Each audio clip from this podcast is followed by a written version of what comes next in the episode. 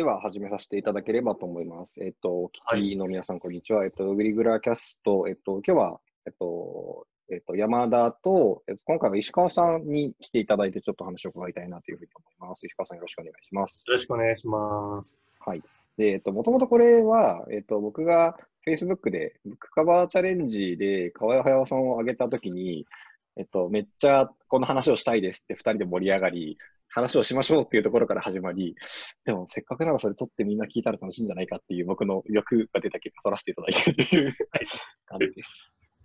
はい。で、えっと、その話始める前に、僕、石川さんと直接なんかすごくちゃんとお話しするの実は初めてなので、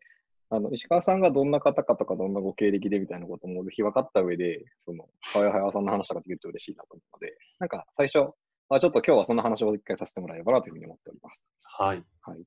どうしましょう？石川さんなんか簡単にこれまでのこう略歴というかって、簡単にご紹介までいただいてもいいですか、はい。はい。えっとですね、私は、えーまあ、大学卒業した後は外資系のコンサルティング会社、あとまあアクセンチャーってとこなんですけど、に行って、えっと、4年ぐらいかな。えーまあ、ある種、バリバリ外資コンサルのカルチャーの中でですね、えー社会人として育っていったっていうですね、えー感じです。で、はいはい一社、人材紹介業を1年ぐらいやって、その後、うんえーヒューマンバリューというですね、組織開発まあ、し老舗って言ったらいいかなと思うんですけど、老舗ですよね。はい、に、まあ、ご縁をいただきまして、まあ、入社して、いたの2年ぐらいなんですけど、うんと結構ですね、その石川ビフォーアフターみたいな か感じで、あれ、お前そんなキャラだったっけ？みたいなですね、この、よ本当に、どっちかっていうとザ・アクセンチュアっぽい人だって言われてて、まあ、まあ、態度も偉そうだし、全部こうロジカルに、こうでこうでこうでしょみたいな、何言ってんの？みたいな。横文字やたら多いし、みたいな感じだったのが、えっとまあ、ヒューマンバリューで年々過ごしたらなんか、あれ？なんか、どうしたの？みたいな。共感って大切ですよねとか言い出したぞ、こいつみたいそうですよね。な 感じ。だいぶ違いますよね、きっとそれ。だいぶ違います、前後。はい、もうそそ自分の体験としてはその話するだけでも話長くなっちゃったんで。なんですけど、いろいろヒューマンバリは面白い時間をですね、はいはい。過ごさせていただいて、で、その後、まあ、ど独立をして自分で、えーまあ、しばらく自自営業、まあ、個人事業主で会社作ってなかったんですけど、うんうんうん。研修講師のお仕事いただきつつ、就活塾をやるみたいなうのと、まあ、あと、まあ、組織系のコンサルも、えーまあ、ご縁が来たらやらせていただくっていうのが続いてたんですけど、えーその中の、まあ、一社っつったらいいかな、まあ、友人が作ってた会社があって、それがあの石丸宏とかと一緒にあのやってたんですけど、そこはもうなんか、最初はですね、コンサルとして社長に組織づくりのアドバイスするみたいになってたんですけど、もうちょっとこう、前のめりに入り込んで、どどっかのタイミングで、まあ、入社もしした扱いなんだな、そうなんですけど、えーで、し結構ね、がっつりな7年ぐらいはそこを一緒に、まあ、ヒロシとかも言いながらやってたみたいなのがざっくりそうですね。で、ちょっとまあ、そそれもまた結構、僕的には大事なんですけど、まあ、いろいろ話し合いの末、そこを出ていくことになって、それが2年前ぐらいかな、2、3, 2 3年経ったかな。で、今はまあ、改めて自分でやってるっていう、まあそんな感じです。ざっくり。なるほど。はいんな感じで。聞きたいところがいっぱいあってどっから行こうみたいな感じなんですけど。なんか、最初やっぱり象徴的なのがアクセンチュアで、しかもはい新卒ですよね。最初がはいアクセンチュアで、ゴリゴリ本当ロジカルな世界で、はい。なんか、多分、キャラ違いましたよねっての容易に想像がつくんですけど、なんか、はい。なんか、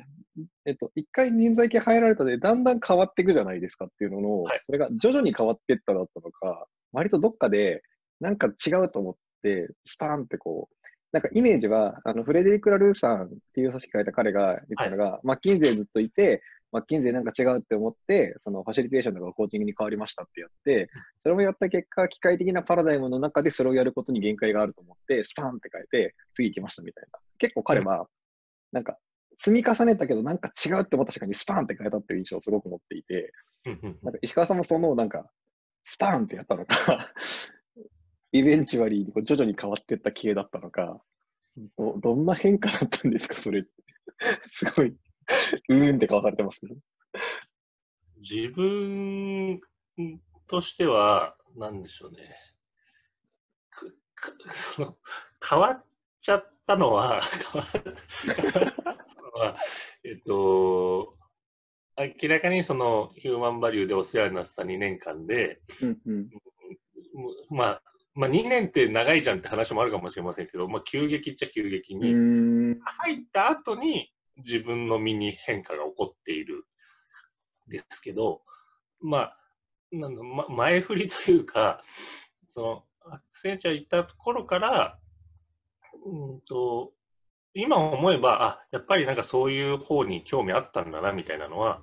あの、あって、まあ、アクセンチャーの中でも、えっと、まあ、組織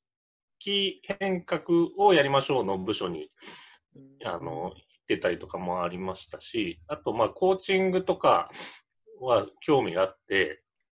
まあ、コーチングの本本買うとか、コーチを、えーつけて、まあ、コーチング受けるみたいな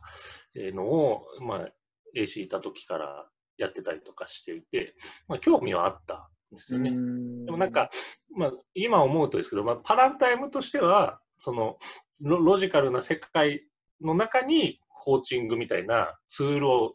使うっていうんですかね。うんうん、まあ、そういう感じだったと思うんですけど、まあ、ヒューマンバリュー2年もいるとね、そうそうも言ってらんなくてですね。なるほど。はい。ヒューマンバリューのその2年間のその前後って、はないんか言葉で説明すると、なんか今はそれどういう変化だっていうふうにと捉えてらっしゃるんですか？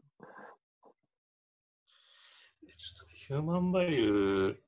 いた2年間は自分にとってちょっとだいぶ濃すぎてですね。ねなんとも言えないんですけど、あたちょ例えば、えっと、うん。あまあこまあ、コーチングとかの本は読ん、まあ、コーチング読み始めると皆さんそういうプロセスたどることって多いと思うんですけど、だだんだん心理学の方に行き、はいはい。心理学とかになっていくと、まあ、ユング心理学とか触れてきて、ユング心理学行くと、なんだ、まあ、身体感覚とかプロセスワークとか、あと集合意識とかそういう話になってて、みたいな、